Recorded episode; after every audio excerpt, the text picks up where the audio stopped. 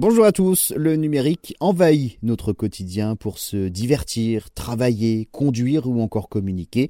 Alors le secteur est responsable de 4% des gaz à effet de serre dans le monde. Ce chiffre prend en compte la fabrication de tout ce qui lui est donc nécessaire pour fonctionner, comme les écrans ou encore les smartphones et l'électricité consommée pour son fonctionnement. 4%, c'est autant que la flotte mondiale de camions.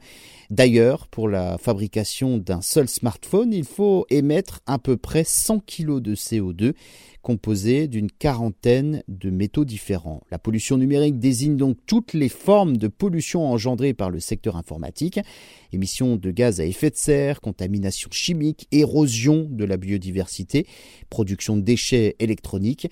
Le gros de cette pollution a lieu au moment de la fabrication du matériel et non de son utilisation. Lutter contre la pollution numérique, c'est donc d'abord utiliser moins d'objets informatiques et les faire durer beaucoup plus longtemps dans le temps. Prenons un ordinateur portable par exemple. Il requiert des dizaines et des dizaines de matériaux en provenance du monde entier, du tantal congolais, du lithium bolivien, de l'or australien, des terres rares chinoises. L'extraction de ces minerais est très coûteuse pour l'environnement. Elle exige beaucoup d'énergie fossile, de l'eau et des ressources.